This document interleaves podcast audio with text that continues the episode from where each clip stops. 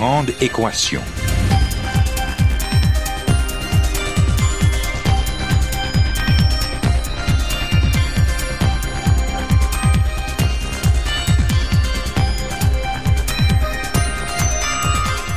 Ici Normand Mousseau, bienvenue à La Grande Équation, votre rendez-vous hebdomadaire avec la science.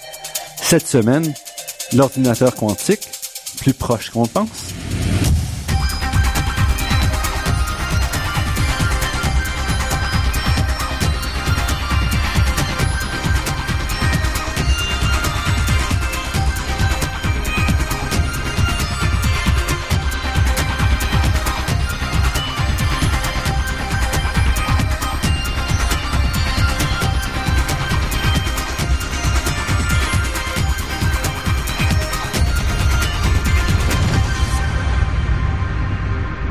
L'ordinateur tel qu'on le connaît aujourd'hui est basé sur des concepts développés dans les années 1930, il y a déjà plus de 80 ans.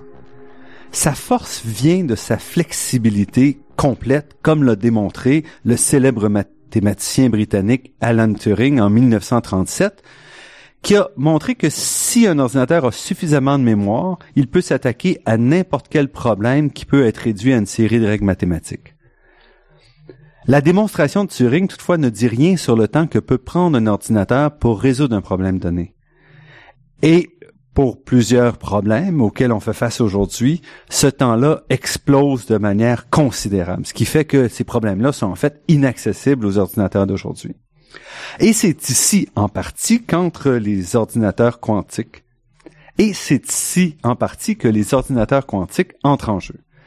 Travaillant sur un mode complètement différent des ordinateurs classiques, ils ouvrent la porte à de nouvelles façons de résoudre des problèmes ardus. Et c'est pas tout, parce que d'un point de vue de la physique, ces ordinateurs nous permettent aussi de mieux comprendre les fondements même de la physique quantique, qui est une des grandes réalisations de la science du XXe siècle. Pour nous parler de ce sujet, nous recevons aujourd'hui Michel Piorot-Ladrière, professeur de physique à l'Université de Sherbrooke, et qui travaille justement à l'élaboration d'un ordinateur pleinement quantique. Michel Pierrot-Ladrière, merci d'avoir accepté notre invitation. Merci à vous. Qu'est-ce qu'un ordinateur quantique? Un ordinateur quantique, c'est un ordinateur qui utilise activement les euh, principes de fonctionnement des atomes. Donc, euh, la, la, matière microscopique obéit aux lois de la mécanique quantique. Donc, nous, euh, quand on développe pour les ordinateurs quantiques, on, on utilise activement ces principes-là. Et en quoi ça diffère donc d'un ordinateur classique? Euh, ça diffère, ça diffère par exemple, un ordinateur classique, ça va, son unité de base c'est le bit, le bit classique, ou euh, par exemple. Le bit c'est 0 ou 1 ou voilà c'est ça le, euh, le, bit c'est 0 ou 1 par exemple c'est le courant circule dans un transistor ou ne circule pas donc, euh, l'élément de base de l'ordinateur quantique, c'est un bit, mais un bit quantique. Donc, c'est euh, où le bit peut être à la fois dans l'état 0 et à la fois dans l'état 1. Donc, il est à la fois 0 et 1. Donc, ça, c'est euh, c'est la... Ce et on pourrait dire à la fois 0 et 1 et toutes les valeurs entre les deux. Et voilà, c'est ça. Donc, euh, c'est un parallélisme euh, inhérent à la lorsqu'on utilise la mécanique quantique parce qu'on a la superposition d'états. Donc, par exemple, on pourrait imaginer l'ordinateur quantique le plus simple qui utilise seulement un qubit. Donc, lui, on peut euh, implémenter un algorithme à un qubit, un calcul qui utilise juste un qubit. Et puis, si on envoie une superposition de, de 0 et 1, l'ordinateur quantique va réaliser les opérations à la fois et 0 et 1. Donc, on a déjà ici un, un, gain en, vitesse d'opération par la superposition d'états par rapport à un ordinateur classique qui pourrait faire qu'une des opérations. Exactement. Donc, par exemple, euh, l'ordinateur devrait effectuer deux calculs en séquence pour déterminer, par exemple, une fonction à un bit. L'ordinateur quantique le fera en une seule séquence. J'ai déjà mentionné en introduction la machine de Turing qui est essentiellement l'ordinateur le plus simple, si on veut, ou c'est simplement un ruban d'instruction qui passe à travers une machine. Ce ruban-là, on peut réimprimer dessus, avancer ou reculer. Et ce que montrait Turing, c'est que même cette machine-là, hyper simple, peut en principe résoudre tous les problèmes qu'on peut écrire de manière algorithmique. Donc, il n'y a pas de gain formel parce que cette machine-là est réalisée déjà dans une machine, un ordinateur traditionnelle. Oui, c'est comme vous l'avez dit dans l'introduction, c'est le gain, c'est dans le- la vitesse d'opération. Pour certains problèmes, euh, donc l'ordinateur classique basé sur la machine, la machine de Turing va prendre un pour pour des problèmes avec beaucoup avec une de grande taille, va prendre euh, l'âge équivalent à l'âge de l'univers pour le résoudre. Avec un ordinateur classique, ça va prendre quelques minutes en Avec un ordinateur quantique. Euh, quantique par exemple. Donc c'est vraiment le fait qu'on puisse traiter de manière parallèle plusieurs les données et de manière infiniment parallèle. C'est oui, c'est très bien dit comme ça, ouais. Entre autres, en fait. Il y a, d'autres aspects. Donc, par exemple, il y, a, il y a des particularités à la mécanique quantique qui n'existent pas euh, avec la mécanique classique. Donc, par exemple, l'enchevêtre- l'enchevêtrement. Mhm. Donc, euh, ça, c'est une, on appelle ça, c'est une ressource supplémentaire qui n'existe pas dans, pour l'informatique classique. Et c'est cet enchevêtrement-là aussi qui est nécessaire, qui donne, le, en plus de la superposition d'états, le, le, le gain euh, Et, et pour ceux qui sont en pas des spécialistes de la mécanique quantique, ça veut dire quoi enchevêtrement? L'enchevêtrement, ça veut dire euh, si je prends, j'ai une particule, euh, par exemple, euh, sur la Terre et une autre sur la Lune. Mhm. Ok, au début, ils sont ensemble, je les sépare. Ok, donc une demeure sur la Terre, sur la Terre et l'autre va sur la Lune. Si je mesure euh, la propriété de la particule sur la Terre, ça va influencer la propriété de la particule sur la Lune. Donc c'est pour ça qu'on dit qu'elles sont enchevêtrées. Et ça, c'est pas n'importe quel. Il faut que ce soit des particules créées en même temps de manière très particulière Oui, tout à fait, tout à pour fait. former ce qu'on appelle un seul état quantique. Oui, c'est ça. Donc, dans l'ordinateur quantique, l'enchevêtrement, il est, ça va être, ça va être des qubits qui sont, par exemple, euh, séparés de, de, je sais pas moi, quelques quelques circuits électriques entre eux, mais ils vont être enchevêtrés. Et est-ce que on dirait donc c'est un gain d'efficacité, mais on formellement ça va rester les mêmes limites que la machine de Turing, c'est-à-dire qu'il faut qu'on puisse écrire de manière algorithmique le problème. Oui, tout à fait. Donc, donc euh, euh, l'informatique, c'est physique, donc ça prend un support physique à l'informatique quantique. Donc, évidemment, ça va prendre euh, euh, un système physique pour implémenter ces qubits-là. OK? Donc, euh, donc c'est ça. Donc, il existe plusieurs types Mhm. Donc, je sais pas si vous voulez qu'on parle de mes On implémentations. va on va y arriver. D'accord. Et pour le moment, est-ce qu'il existe des ordinateurs quantiques? Vous parliez tout à l'heure peut-être du plus simple qui est avec un seul, ce que vous appelez qubit, et qu'un bit quantique, donc une, une porte logique, là, donc en quantique plutôt que la porte logique, le transistor standard en, en informatique. Mais au-delà de, de ça, est-ce que Ben en fait, euh, le, le frein, le frein à l'informatique quantique, c'est c'est le fait que tout système à un certain point redevient classique. Ok? Pour euh, donc ça, ça s'appelle la décohérence. C'est c'est la perte de la de cette la- quand on parlait de superposition d'états, c'est euh, cette superposition là, elle, elle est quantique parce qu'elle est cohérente. Et puis à un certain temps, on perd cette cohérence là, donc le qubit devient un bit. OK? Donc là, il va, il va se comporter comme... donc il va se décider. Donc au début, si Voilà. on, on a ce système-là, le, le bit quantique, par exemple, dans certains états qui vont être co- cohérents à très basse température, donc il va être à la fois 0 et 1 à basse température, et si on chauffe à un moment donné, il va être obligé de se brancher. il va être obligé de se brancher. Puis même, non seulement ça, si, si on fait simplement attendre et on ne fait rien, il va aussi se brancher par, par le fait qu'il va interagir avec son environnement.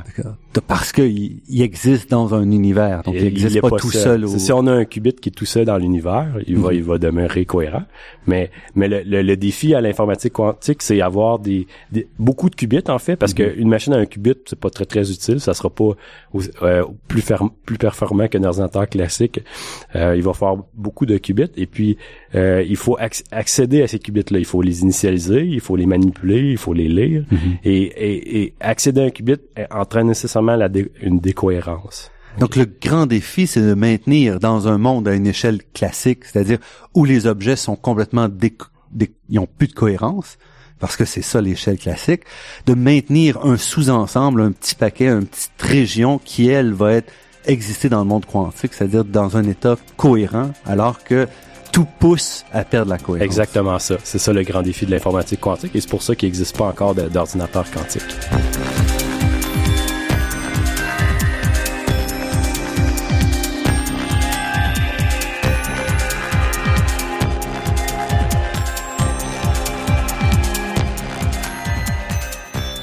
Ici Normand Mousseau, vous êtes à La Grande Équation et nous sommes en compagnie de Michel Pierrot-Ladrière, professeur de physique à l'Université de Sherbrooke, qui s'intéresse aux ordinateurs quantiques. Donc, au-delà de l'ordinateur quantique lui-même, il y a aussi cet aspect-là de mécanique quantique. C'est-à-dire qu'il faut aussi maîtriser une théorie développée sur des atomes dans une condition, vous parlez de la difficulté de maintenir la cohérence, dans des conditions qui sont loin de ce où on a développé la théorie. Oui, exactement. Donc, euh, donc le, le, ce qui ce qui est fascinant de l'informatique quantique, c'est euh, c'est aussi une façon de d'apprivoiser la mécanique quantique parce qu'on développe à travers le, le, développement d'un éventuel ordinateur quantique, on développe euh, les outils qui permettent de, de de maintenir la cohérence sur de très longues périodes. Ok, ça, ça s'appelle la correction d'erreur. Euh, et puis c'est donc donc implémenter ça dans le lab, c'est un peu aussi euh, repousser les limites de la mécanique quantique à une échelle euh, humaine dans le fond un peu. Oui, parce qu'on peut dire que jusque dans les années peut-être 1980, début des années 90, L'étude fondamentale de la mécanique quantique s'était réservée à quelques personnes qui se posaient des questions à la limite de la philosophie euh, pour établir est-ce que l'applicabilité de la mécanique quantique, la façon dont on comprenait, est-ce que c'était vrai? Or, avec l'ordinateur quantique, c'est plus ça. Oui, exactement. Avec l'ordinateur quantique, c'est euh, c'est un prétexte pour faire de l'ingénierie quantique en fait. Et ce qui pousse donc à, à s'intéresser aux mêmes questions fondamentales, mais pour des raisons beaucoup plus concrètes. Et euh, donc, ce qu'il faut pousse à faire des efforts supplémentaires, peut-être, ou à trouver des nouvelles solutions. Oui, ouais, c'est ça. Puis c'est aussi euh, euh, l'informatique quantique, ça aussi, ça, ça permet de les, mécanismes de décohérence, c'est de la physique super intéressante. Donc, en, travaillant à développer un ordinateur quantique, on apprend aussi à comprendre, euh, par exemple, le passage du monde quantique au monde classique. C'est des, des études fondamentales importantes et très intéressantes. Et avec la décohérence, on, on découvre une image qui est peut-être plus subtile que celle qui avait été développée, bon, pour ceux qui ont, qui ont suivi les, les, idées de la mécanique quantique, parce qu'on appelle l'école de Copenhague, Niels Bohr, où finalement il y avait deux mondes. Il y avait le monde quantique, qui ensuite brutalement passait à notre échelle au monde classique.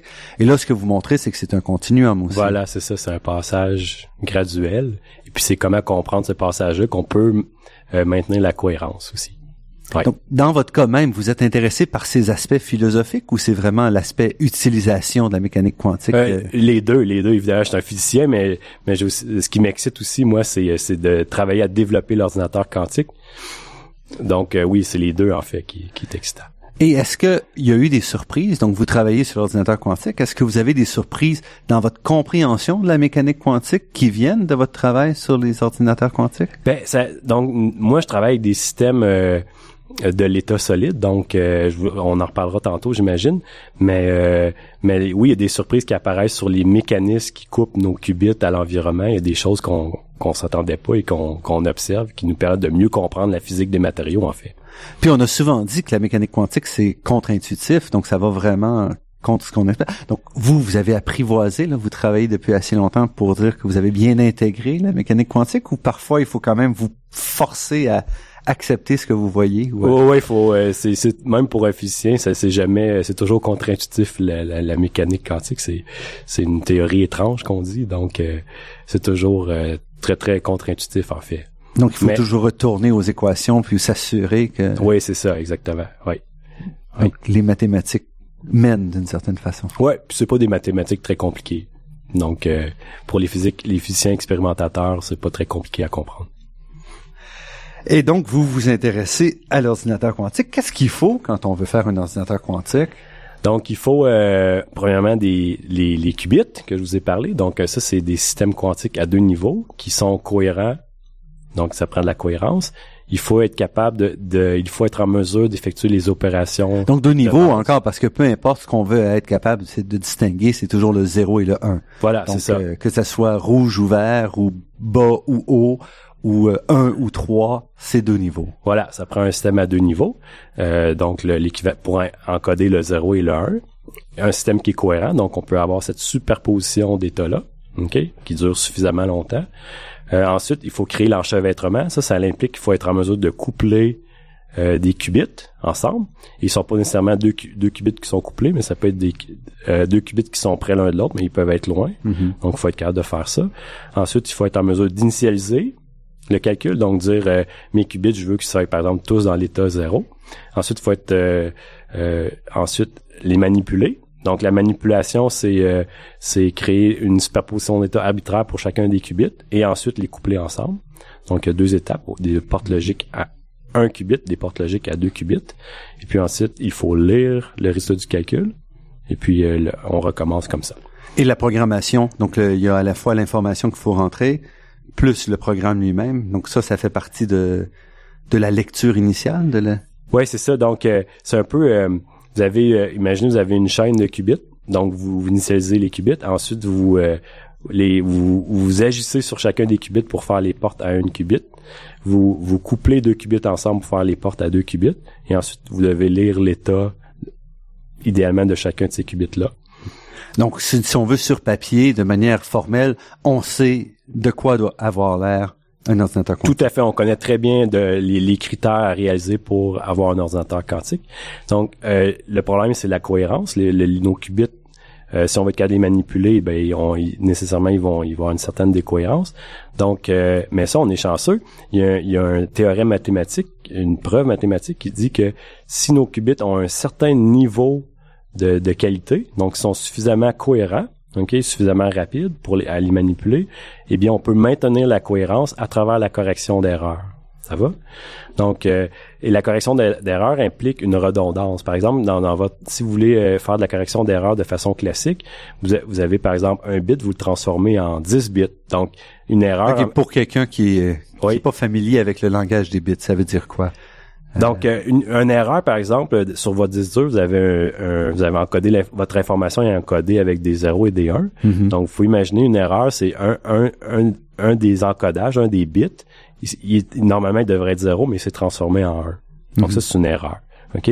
Euh, en mécanique quantique, l'erreur, c'est ça, c'est, c'est la décohérence. Donc, on part, par exemple, on avait un 1 et on devient un 0, ou bien on avait une superposition 0 plus 1, on devient 0 moins 1. Donc, c'est, c'est le genre d'erreur qui peut arriver. Donc, euh, pour faire, pour effectuer la correction d'erreur, on pourrait, on peut, par exemple, créer une redondance. On a, au lieu d'avoir un bit, on a 10. Donc, la probabilité que les 10 bits donc on fait 10 on fait on fait des copies. Des copies, c'est ça. Voilà, on fait des, des copies identiques. Donc euh, donc, euh, donc, donc avec, avec cette correction d'erreur là, ben on peut, comme en, en informatique classique, maintenir la cohérence euh, ad vitam aeternam. Okay. donc, et puis poursuivre, le, on peut maintenir le calcul quantique. Donc, si on veut corriger calcul d'erreur, minimiser l'erreur, on prend un manuscrit, on le fait copier par deux personnes, par exemple. Et à la fin, donc, on aura, il va y avoir des erreurs entre les deux, mais on peut essayer de, ouais, c'est ça, recomparer ces deux versions-là pour essayer de retrouver la, version originale. Exactement. Puis, puis ça, c'est, il y a des subtilités à la mécanique quantique. Par, par exemple, on peut pas copier l'information, donc il y a des façons euh, détournées de faire ce que vous dites. Mm-hmm. euh, mais l'idée, c'est que ça va prendre beaucoup, beaucoup, beaucoup de qubits. OK? Donc, un ordinateur quantique, il va, il va faire, euh, pour faire des choses utiles, 100 000 qubits. Très redondant. beaucoup de redondance. OK? Mm-hmm. Donc, enfin, une machine quantique va passer autant, autant de temps, sinon plus, à effectuer la correction d'erreur qu'effectuer le calcul. Mais c'est possible. Sur papier.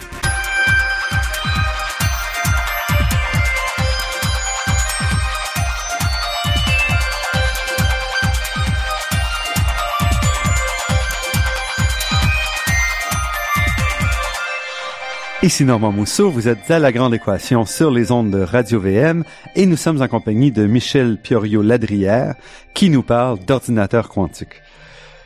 Donc, vous-même, vous travaillez à développer les, les éléments d'un ordinateur quantique. Oui. Et vous avez choisi, donc il y a des gens, par exemple même dans votre laboratoire, dans, dans votre département, des gens qui travaillent sur des approches plutôt exotiques. Vous avez plutôt choisi de dire je m'appuie sur un matériau qui est utilisé par l'industrie électronique, donc je pars du silicium. Exactement. Donc, euh, donc euh, moi j'ai choisi de suivre une approche très pragmatique. Euh, le silicium, il faut pas oublier que c'est le, le, matériau à la base de toute la microélectronique d'aujourd'hui. Ok, donc en fait, si on suit la loi de Moore qui dit que le, on double le, nombre de transistors à, chaque à chaque année, ok, chaque trois ans. Euh, donc, euh, si on suit cette loi-là, ben en 2020, la taille d'un transistor, parce que si on augmente le nombre de transistors, il faut nécessairement diminuer leur taille. Euh, donc d'ici en 2020, la taille d'un transistor va, va atteindre la taille d'un atome, un atome de silicium. Ça va?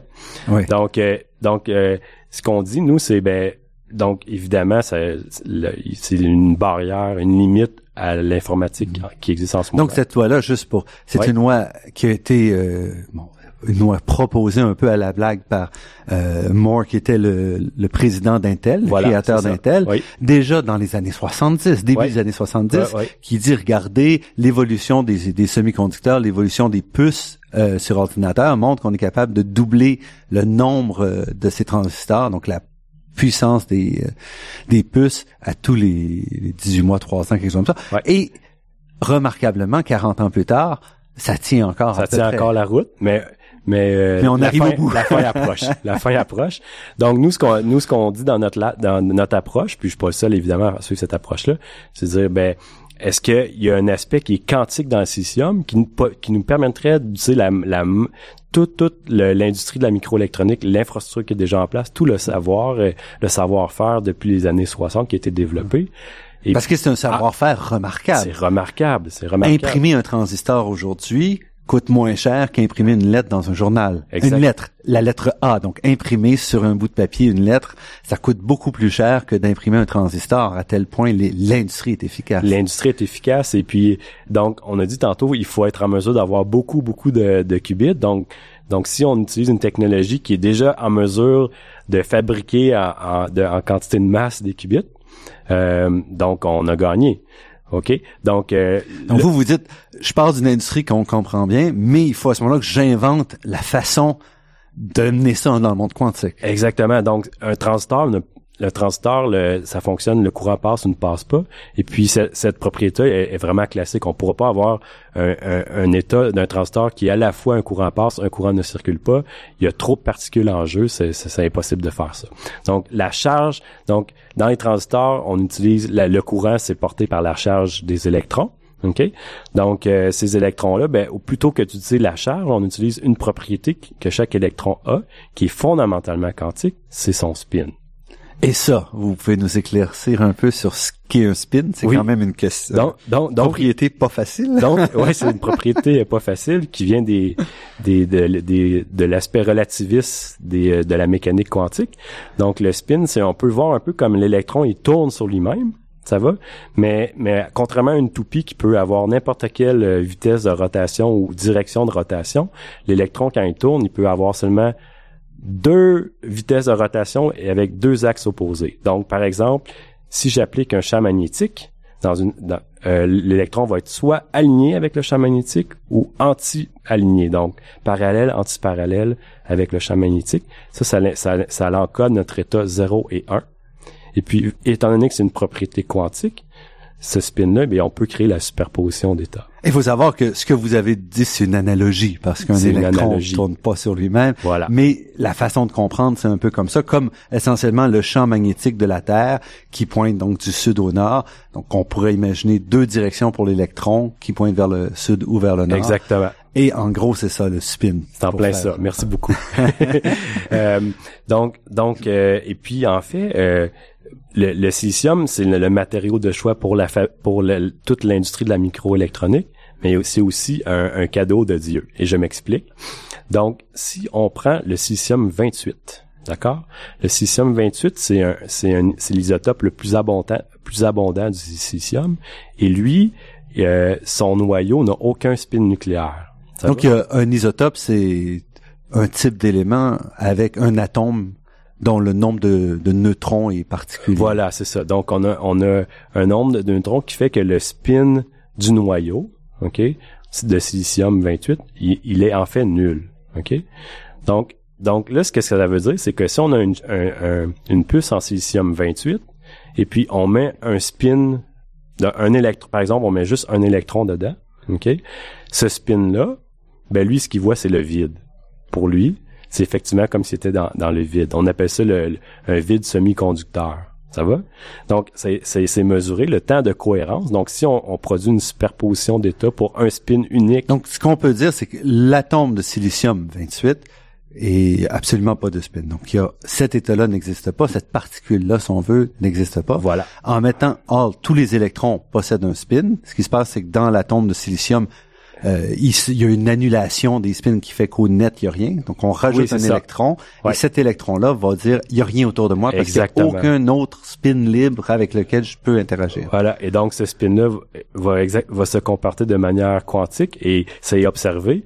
Le, le, le spin d'un unique dans du silicium 28, son temps de cohérence euh, à, à, à basse à, à 4 degrés Kelvin, une basse température. Donc moins 270 ou à peu près degrés Celsius. Ouais, c'est 3 heures. Donc vous créez votre superposition d'état 0 plus 1, vous allez à Montréal aller-retour, vous mesurez dans votre lab, il est encore dans la même superposition d'état. C'est remarquable. Et ça, c'est la base de ce, sur quoi vous travaillez. Voilà. Et donc, évidemment, là, on parle, nous, ce spin-là, il est pas très pratique parce que dans le fond, ça revient à dire tout ce qu'on fait, c'est on prend un atome puis on le met dans l'univers puis voilà, il est cohérent. C'est pas une grande surprise en fait. Là, le défi, c'est d'assembler plusieurs spins sur notre puce de silicium 28 pour pouvoir effectuer les calculs à grande échelle. Ça va? Mm-hmm. Donc, l'approche qu'on prend, c'est une approche où on, on, on, prend des transistors qui nous permettent isolé. Donc le transistor, je comme j'ai dit tantôt, ça permet de faire circuler des courants d'électrons. Et là, on l'amène à l'extrême, ce transistor-là. Donc on utilise les mêmes procédés de fabrication de l'industrie microélectronique pour au lieu d'avoir un courant, un courant avec des centaines de milliards d'électrons qui passent par seconde, on en a juste un électron. Et, le, et notre spin, notre qubit, c'est le, spin de cet électron-là qu'on a réussi qu'on réussit à isoler sur la puce. OK? Et puis là, si donc en, en fabriquant plusieurs transistors à un électron, on, on, se retrouve avec un on se retrouverait avec un ordinateur quantique avec plusieurs qubits, un à côté de l'autre. Maintenant que vous savez tout sur les ordinateurs quantiques, mais juste au cas où on viendra un peu plus tard, on arrête pour la pause et on reviendra sur peut-être quelques petits détails qui restent à élucider avec Michel Pierrot-Ladrière, donc tout de suite après cette pause.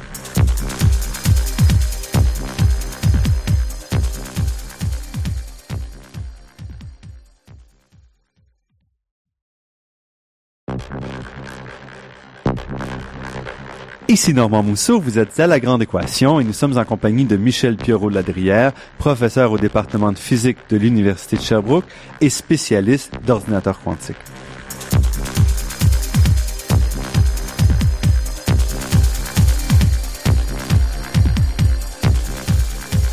Déjà, ce que vous nous avez décrit avant la pause, euh, ouf, nous coupe le souffle en termes de, complexité. Donc, vous avez maintenant la capacité de faire entrer un électron à la fois dans votre dispositif, et c'est pas tout, et vous avez même pas mentionné le défi, de construire un bloc avec un seul type d'isotope, et c'est déjà tout un travail d'être capable de faire ça, parce que si on pense dans la matière, au carbone, il y a toujours un mélange de carbone 13, de carbone 14. Dans le cas du silicium, il y a du silicium 28.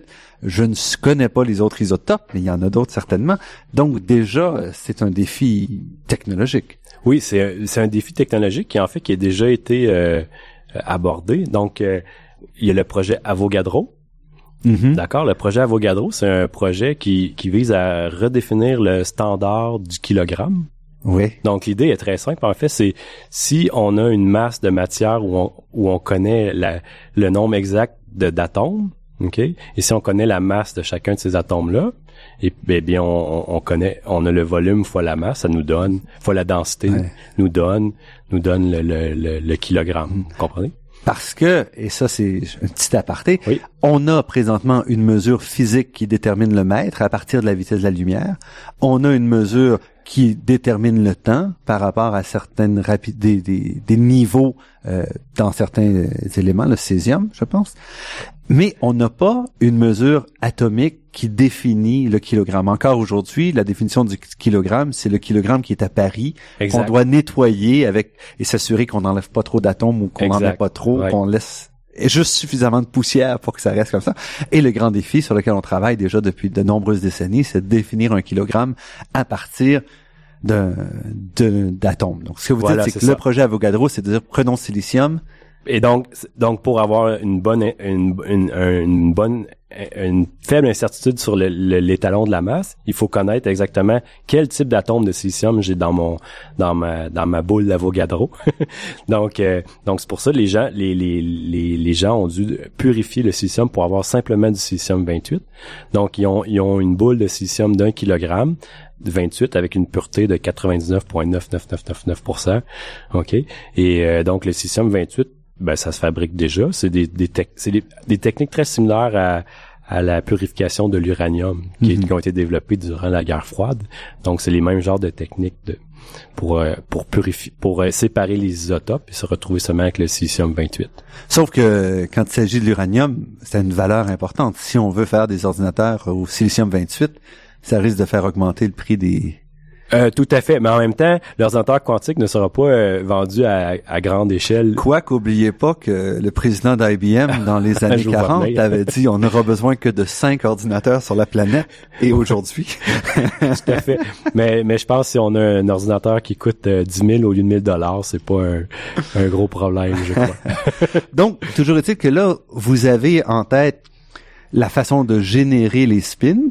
Oui avec de manière tout à fait traditionnelle, avec euh, une porte classique. Et une fois que le spin est dans votre échantillon de silicium pur d'isotope 28, il peut être mis en cohérence avec d'autres spins, c'est ça? Oui, c'est ça. Et là, on n'a toujours pas, on n'a pas encore le, qubit, on n'a pas, on n'a toujours pas le. Voilà, c'est ça. Donc là, en ce moment, ce qu'on a, ce qu'on a, c'est on a, on a un réseau de spins OK, où on sait euh, dans ce transistor-là, j'ai un spin, dans le transistor euh, juste à côté, j'ai un autre spin. Donc là, on vient d'initialiser notre ordinateur. On a on a un réseau de spins euh, qui sont tous par exemple initialisés dans l'état 000 où tous les spins sont parallèles finalement. Mm-hmm. Donc ensuite, il faut effectuer les opérations à un qubit, ça va? Et donc ça c'est une technique que moi j'ai développée durant mon post-doctorat. Donc donc c'est l'idée c'est vous savez pour quand on parle de spin, la technique usuelle pour la, manipuler un spin, c'est la résonance euh, magnétique. Donc, ce qu'on utilise, par exemple, l'imagerie RMN, IRM, qu'on va dans les hôpitaux pour euh, imager. Donc, on va essentiellement exciter un spin d'un électron, d'un hydrogène, puis on va regarder comment le spin perd sa cohérence. Voilà, c'est ça. Donc, l'excitation que vous parlez, comment exciter le, exciter le spin, l'idée, c'est on applique un, un champ magnétique euh, euh, RF, c'est-à-dire qu'il assez rapidement dans le temps. Par exemple, les fréquences, les gigahertz, c'est les euh, c'est les mêmes. Ben ça c'est pour l'électron. Donc c'est des les mêmes fréquences que les, les, fréquences euh, cellulaires. Ok?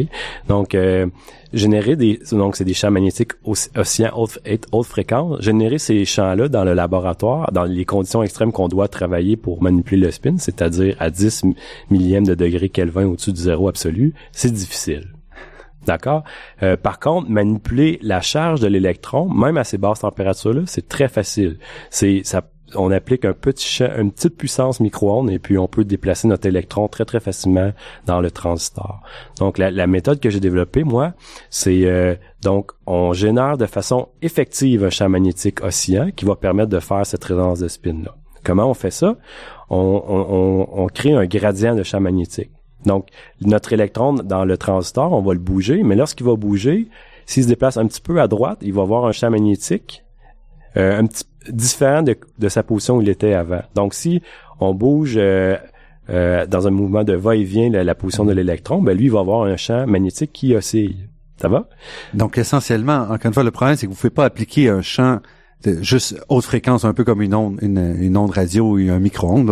On parle de gigahertz parce que ça, ça réchauffe le système. Exactement. Puis là, vous êtes plus à la température extrêmement faible que vous voulez. Notre électron, il va être, il va être éjecté de, du transistor. On va truquer ça en disant le champ magnétique est stable, mais c'est comme dans une pente. Donc essentiellement, plutôt que de faire monter et descendre quelque chose simplement en levant puis en le baissant, vous dites on le fait aller à droite et à gauche, mais on est sur une pente, donc il va monter et descendre. Il a l'impression d'être sur un ressort. Alors que c'est pas ça qu'on fait, on le pousse à droite et à gauche. En plein ça, c'est exactement comme ça. Donc euh, donc, euh, et puis ça s'avère être très facile de générer ces, cette pente-là, de cette pente magnétique-là. Donc, tout ce qu'on fait, c'est on intègre, on intègre au dispositif un, petit élément magnétique. Mm-hmm. Ok, donc euh, le même genre de matériau qu'on trouve dans nos disques durs en fait. Et puis euh, c'est c'est ce, petit micro aimant là qui va générer le, le gradient magnétique requis pour la manipulation. Donc, encore une fois, l'avantage de cette approche-là fait qu'on peut faire toutes ces pièces-là en série, en imprimant avec les mêmes techniques qu'on utilise aujourd'hui. Exactement. on va, on va dans une usine d'Intel ou je sais pas quoi et ils peuvent le faire. Oui. Avec les outils qu'ils ont à leur disposition. Oui, exactement. C'est ça. Et puis, là, on est rendu, vous avez dit, on peut faire avec ça, on peut faire un bit quantique, un qubit. Voilà. Et là, après ça, il faut être capable de les relier. Oui, voilà. C'est et puis ça, en fait, c'est la beauté de, des, euh, des transistors. Euh, c'est c'est très simple de coupler les charges entre elles. Ça va? Donc euh, donc c'est ce couplage de charges là entre deux deux deux deux charges voisinantes qui va créer un couplage de spin en fait entre les deux. OK? Donc c'est basé sur l'interaction d'échange. OK? Donc, ce qu'on a, c'est imaginez, vous avez deux électrons qui sont près l'un de l'autre, ça va? Ils ont des spins opposés. Donc, on peut euh, forcer un électron à aller se coller sur l'autre électron. Le, là, c'est la mécanique quantique en action. Le principe d'exclusion Pauli va dire que l'électron ne, peut pas rester là. Donc, ce qu'on peut avoir, c'est l'autre électron qui retourne à l'endroit du premier électron. Donc, effectivement, si on regarde les spins avant et après le processus, ils ont été échangés. Voilà. On est comme ça et on va comme ça. Oui, mais oubliez pas qu'on est à la radio. Je sais. Donc, le, message important, c'est que c'est c'est très simple d'échanger des spins mm-hmm. euh, simplement en bougeant encore une fois les électrons. Et puis ça, c'est une manipulation électrique qui est très, très facile. Ce qu'il faut comprendre, c'est que les électrons étant identiques formellement, c'est encore une fois la mécanique quantique qui nous dit ça. Si on échange deux électrons, on peut pas une fois que c'est échangé, on peut pas savoir que c'est deux, c'est pas le même électron. Voilà. C'est comme si le spin lui-même avait changé de côté. Donc on a un électron A qui pointe vers le haut, un électron B dont le spin pointe vers le bas. Si on les échange un l'autre, c'est comme si le spin d'un avait simplement passé de A de haut à bas. Exactement. Parce que essentiellement, c'est la même particule formellement en mécanique. Exactement. Et puis c'est en plein ça. Et puis le contrairement à beaucoup d'autres types d'implémentation, le, le, couplage, il, euh, il, est très facile à éteindre et allumer ce couplage-là, cet échange de spin-là, parce que ça va juste s'effectuer sur de très courtes distances, c'est un phénomène tunnel. Donc, euh, donc c'est très facile d'allumer et éteindre le couplage entre deux spins. Donc on peut les isoler et dire maintenant ils sont figés et on les ramène et là ils peuvent évoluer. Et, ça c'est très important pour les portes logiques. Il faut les allumer, et les éteindre euh, euh, facilement. Donc on, donc on a ça ça vient gratuitement avec les, les électrons en fait. Et là ce que vous me décrivez c'est donc un ordinateur fonctionnel? Sur papier. Sur papier. quels sont les détails à régler? euh, les, les, les, ben, les détails à régler, euh, il y en a beaucoup. C'est, c'est voir comment le donc cette porte logique là à deux qubits que je vous ai parlé, il y a encore du travail à faire. Elle n'est pas aussi euh, donc les portes à un qubit, c'est démontré là, ils ont, ils ont une très haute fidélité. Mhm. Nous, les portes qu'on veut développer à un qubit vont être encore plus rapides. Donc la fidélité, la fidélité, c'est important pour le, la correction d'erreur. Plus ça prend des fidélités de 99,999% pour faire la correction d'erreur.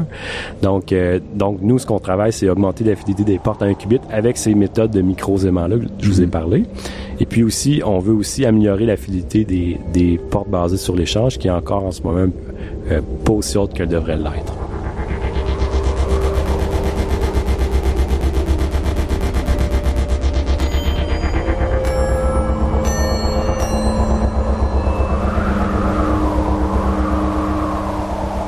Michel Biarro-Ladrière, qu'est-ce qui vous a amené à vous intéresser à la physique et aux ordinateurs quantiques?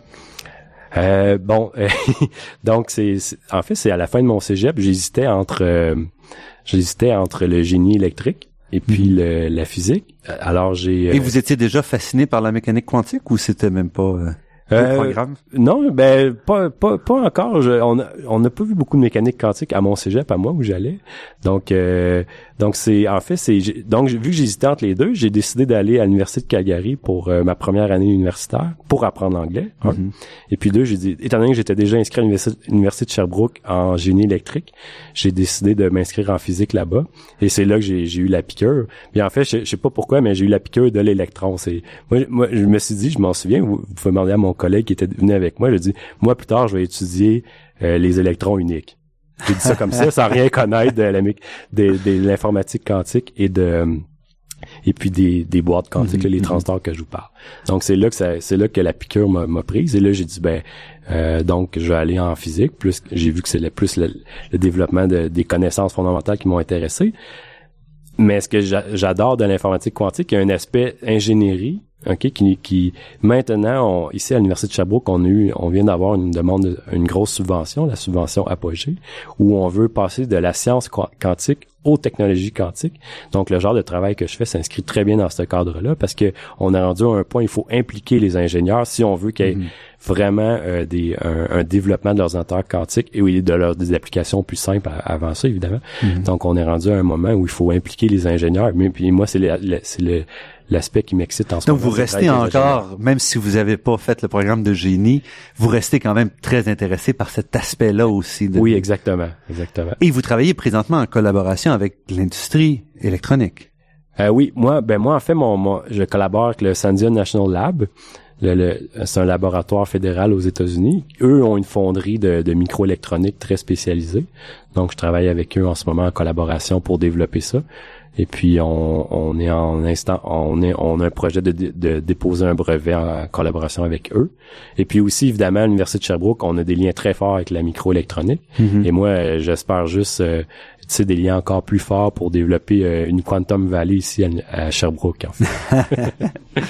Mais on a parlé présentement que de la quincaillerie, si on veut. Donc, de dire comment créer ça. Est-ce que les logiciels, est-ce qu'on saurait quoi faire si demain matin vous apportiez, vous disiez, regardez, j'ai mon ordinateur. Est-ce qu'on saurait quoi faire avec? On connaît en ce moment quelques algorithmes utiles, ok, qui bat les algorithmes euh, classiques. Par exemple, euh, la factorisation des grands nombres. Mhm. Mais en fait, et ça, essentiellement, les gens sont intéressés là-dedans du côté militaire, du côté cryptographie, ouais, c'est ça. parce que euh, c'est comment est-ce qu'on décrypte les clés euh, qui permettent d'encoder les, les, pages HTTPS euh, sur ordinateur, qui permettent d'encoder les cartes de crédit, etc. Donc, il y a des gens qui voudraient bien être capables de briser ces codes-là. Oui. Ou encore de faire des codes meilleurs, mais bon, c'est un peu les mêmes personnes. Donc, il y a cet aspect-là. Il y a cet aspect-là. Il y a aussi un aspect donc, ça, c'est Feynman qui avait dit ça. Si euh, on veut comprendre les, les, systèmes qui sont fondamentalement quantiques, par exemple, euh, et ça, c'est des applications directes, par exemple, la supraconductivité à haute température, c'est des matériaux qu'on appelle quantiques, ou qui sont, c'est une manifestation des propriétés collectives quantiques des électrons dans, dans ce matériau-là. Donc, euh, évidemment, si on veut mieux comprendre ces matériaux-là, il y a évidemment l'expérience, mais il y a aussi des simulations numériques. Mm-hmm. Par exemple, ici au département, on, on, a des experts en, en de développer des outils euh, numériques pour simuler ces matériaux-là, mais ça a des limites. Si on pouvait avoir une machine qui est foncièrement quantique, on pourrait simuler un, système foncièrement quantique. Ça, c'est Richard Feynman qui avait dit ça. Euh, donc ça, c'est une ça, ça s'appelle la simulation quantique finalement. Mm-hmm. Donc ça, c'est une, application. Euh, par exemple, autre exemple de, de... parce qu'en fait, comme la matière quantique est fondamentalement parallèle, c'est ce que vous disiez. Quand on veut reproduire ça sur une machine traditionnelle, il faut donc euh, travailler très fort pour sans être capable d'être exhaustif, au moins reproduire ce qui est l'essentiel de ce, cette parallélisme-là. Oui, exactement, exactement. Donc, euh, j'aime bien le chiffre 2 à la 32. Donc, ça, c'est nombre, c'est plus grand que le nombre de particules dans l'univers. Donc, ce que ça illustre, c'est si on a, on, si on a besoin de, de, si on voudrait simuler un, système avec 32 qubits, mm donc, par exemple, ça revient à dire 32 particules quantiques. Ouais. Donc, euh, ça, c'est, ça, ça, ça nécessite 2 à la 32. Et ce nombre-là... Opération. Euh, ben, en, en termes de mémoire. De mémoire. Donc ça, c'est plus grand que le nombre de particules dans l'univers. Donc c'est difficile de construire une mémoire sur un ordinateur qui s'approche de ça. Mais si on a si on a 32 bits, une machine quantique avec 32 bits quantiques, ben il va pouvoir le simuler avec seulement 32 bits quantiques. Donc, on imagine aussi une façon complètement différente de repenser l'ordinateur une fois que la machine sera sortie. Oui, tout à fait, tout à fait. Mais je pense que le message important, c'est euh, c'est qu'on a juste euh, euh, gratté la surface de toutes les, les applications possibles de l'informatique quantique. Euh, Puis ça, c'est un peu l'histoire qui se répète. Hein, quand vous l'avez dit tantôt, quand on, a, par exemple, quand on a découvert le laser, les gens auraient jamais pensé que ça servirait dans les, les supermarchés pour euh, scanner les. En fait, on pensait même pas que ça, que ça serait utile. Ouais, c'est ça. On pensait même pas que ça serait a été rejeté en disant euh, à quoi ça sert quand on a fait l'expérience même. Voilà. Donc, euh, donc il y a eu encore énormément de travail juste à l'élaboration de nouvelles euh, algorithmes et savoir à quoi va servir un ordinateur quantique. Parce que le laser, c'est aussi un état cohérent. Donc, c'est un peu la même chose que vous essayez de recréer au niveau, euh, au, niveau de, vos ordinateurs, de vos, vos qubits. Et on voit à quel point le laser est une lumière différente et utile, différemment utile des, de la lumière standard non cohérente. Exactement. Donc, euh, en fait, je pense que les, applications, ils sont, ils restent à être imaginées. Mais au-delà, parce que une fois que vous construisez un état quantique, est-ce que vous vous préoccupez de l'état quantique lui-même au-delà de l'ordinateur? Parce qu'on pourrait imaginer, et j'ai aucune idée de ce côté-là, mais vous êtes là-dedans, des applications qui ont rien à voir avec l'informatique quantique, mais qui utilisent le fait qu'on est capable de construire des états cohérents quantiques. Ah oui, tout à fait. Euh, ça, c'est tous les domaines des, en fait, les domaines des senseurs quantiques. On peut, on peut montrer qu'en utilisant des, des opérations quantiques sur un, un, un senseur, donc on peut améliorer sa sensibilité au truc qu'il veut, qu'il veut mesurer. Donc, comme quoi, par exemple? Euh, ben, par exemple, euh, on pourrait penser euh, ben, mesurer. ça se fait déjà en fait. donc, on a des on a des spins qui sont cohérents à température pièce. Et puis donc, ils sont extrêmement sensibles à leur environnement. Donc, donc si on on, on, on, rapproche une particule, mais par exemple, on, voudrait faire l'imagerie de, de, cellules, mm-hmm. et puis on vient attacher à ces cellules biologiques là des particules magnétiques donc, cette cellule-là va devenir un environnement qui va créer la décohérence dans notre dans notre euh, senseur. Et puis, en mesurant cette décohérence-là, on va pouvoir détecter cette particule-là. Mhm, mhm. Donc, ça, ça crée des senseurs ultra sensibles. Donc, ça, c'est le genre d'application. Euh, Parce que la cohérence est tellement sensible à l'environnement, comme vous disiez tout à l'heure, euh, pour créer quelque chose de stable durant longtemps, il faut travailler de température extrêmement faible. Donc, on c'est exponentiellement sensible. Donc, des petits trucs qui se passent, on va le mesurer. Ouais, ce qu'on peut pas faire dans le monde classique. Exactement. Et puis, l'état lui-même. Vous poursuivez aussi des travaux sur l'état quantique lui-même. Il y a eu tout un, travail dans les années 90, par exemple, sur les, les états de Bose-Einstein, par exemple, donc des états cohérents. Est-ce que c'est une direction qui vous intéresse dans les systèmes que vous faites? Euh, non, moi, ben moi, ce qui m'intéresse, c'est euh, c'est euh, c'est voir comment. Donc, on sait là que les, nos qubits sont assez cohérents en fait, mais comment ça va se passer quand on va en avoir 100, 200 ça, c'est des questions qui sont très difficiles à, répondre en ce moment, parce qu'on en ce moment, on est capable d'en fabriquer deux, trois qubits. Donc, qu'est-ce qui va arriver quand Et ça, c'est peu importe la, la, technologie, parce que vous avez une technologie, mais il existe quoi une demi-douzaine d'approches pour faire des ordinateurs quantiques? Oui, tout à fait. Euh, donc, euh, oui, oui, euh, peu importe la technologie, les, on n'est pas encore au stade d'avoir beaucoup, beaucoup, beaucoup de qubits. Donc, une chose qui va être intéressante de voir, c'est est-ce qu'il y a des choses qu'on n'a pas pensées qui vont se manifester quand, donc c'est l'émergence du classique dans le fond dans, dans le euh, dans le quantique. Qu'est-ce qui va se passer quand on va avoir 100 qubits? On, on, sait que si on met chacun nos qubits tout seul ensemble, mm-hmm. ils sont très bons. Si on en coupe deux trois ensemble, ils sont encore très bons. Qu'est-ce qui va arriver quand on va avoir 100 1000 Est-ce que ça ça va ça va encore bien fonctionner ou pas? Donc ça ça ça va ça va ouvrir la porte à d'autres champs de recherche évidemment. Mm-hmm. Et tout le champ de recherche de dire de prendre la mesure puis d'affecter le système parce qu'aussi un des problèmes et ça remonte au début de la mécanique quantique. Niels Bohr, c'était très clair. Si on fait une mesure, si on veut voir où est-ce qu'on en est, si on veut changer l'état quantique, on le détruit en même temps.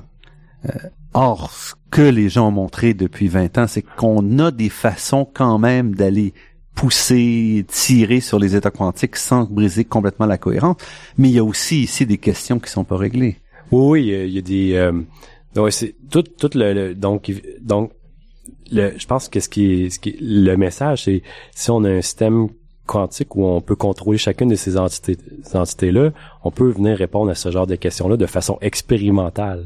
Ça, c'est l'aspect que moi j'aime, c'est que on peut euh, donc il y a des théories qui veulent expliquer ça, c'est les différentes théories de la mesure, des choses comme ça, mais on peut euh, expérimentalement venir tester ces théories-là et les confronter en fait. Donc euh, euh, et puis avoir euh, plusieurs qubits, ça va nous permettre de, faire des, des recherches qu'on n'est pas capable de faire en ce moment, en fait. Donc, quand on a mesuré le boson de Higgs il y a quelques années au Centre européen de recherche nucléaire, les physiciens étaient à la fois heureux de montrer expérimentalement que la théorie était valide, et aussi un peu malheureux de ne pas avoir réussi à casser puis à dire ah il y a une faille et voici une nouvelle théorie qu'il va falloir qu'on découvre, qu'on construise. Dans vos travaux, où vous êtes aussi à la limite finalement de ce qu'on pensait applicable de la mécanique quantique, pas d'un point de vue formel, on pense que la mécanique, mécanique quantique s'applique partout, mais c'est à la limite du classique et quantique. Est-ce que vous espérez aussi être capable de casser des choses? Euh, je serais pas assez prétentieux pour dire que je vais casser des choses, mais par exemple, euh, on a euh, Gilles Brassard, le, un des pères fondateurs de la cryptographie quantique. Vous avez déjà eu un reportage avec lui oui, une fois. Et puis lui, en fait, il s'intéresse à au fondement de la mécanique quantique en, à travers l'information quantique. Donc, euh, on dit souvent l'information c'est physique, mais peut-être que la physique c'est l'information. La, physique c'est l'information. Oui, un peu son approche. voilà, c'est ça. Donc, euh, ben il y a peut-être des choses comme ça qu'on va pouvoir euh, tester avec des, des, des, dispositifs où on a le contrôle, on a une main mise sur le quantique.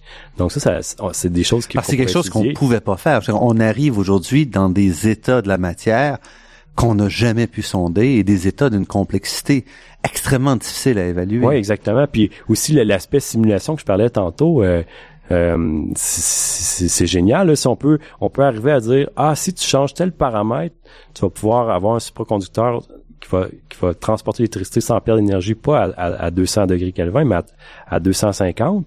Puis on laissait puis ça fonctionne.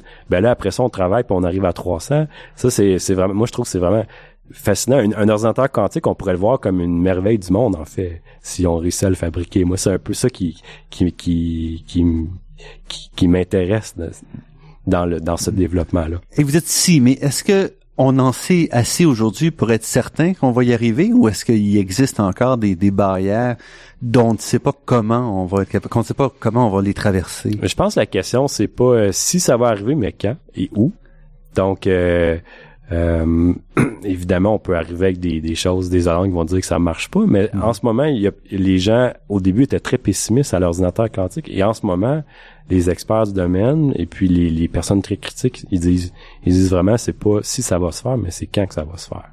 Et vous pensez que votre, on imagine votre approche reste la plus euh, prometteuse pour les ordinateurs à grande échelle? Euh, je, je dirais, mon approche, une des approches prometteuses, elle n'est pas la seule.